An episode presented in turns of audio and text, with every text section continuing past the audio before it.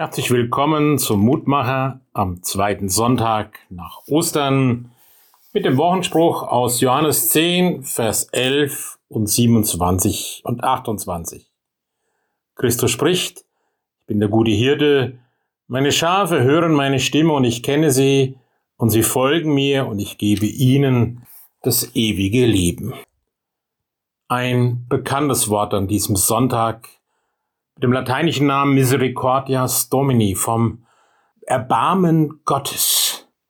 Das Bild vom guten Hirten, wie wir es aus Psalm 23 kennen. Gott, der gute Hirte. Und nun sagt Jesus von sich, ich bin dieser gute Hirte, wie er im Psalm 23 beschrieben ist, der ja für seine Leute sorgt, der für die Menschen sorgt, wie ein Hirte für seine Schafe, der wie ein guter Gastgeber einschenkt und die von der Hitze zur Brandestirn salmt, eine Heimat schenkt, vor Gefahren birgt. Das kann Jesus sagen, weil keiner von uns außer Jesus, der für uns gekreuzigt, im Tod gefangene und auferstandene, wirklich der Hirte ist, der uneingeschränkt gut genannt werden darf. Das ist Jesus allein aus seinem Weg heraus. Und er ermutigt uns nun, ja ihm nachzufolgen auf diesem Weg, wie Schafe eben, die diese Stimme kennen und ihr folgen.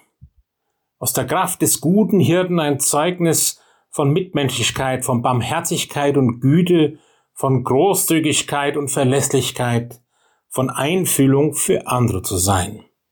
Und der gute Hirte, der bewahrt uns auf unserem Weg.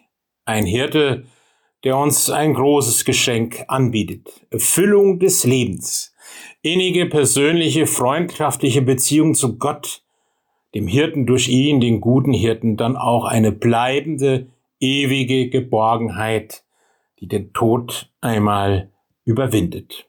Was für ein Angebot seit Ostern.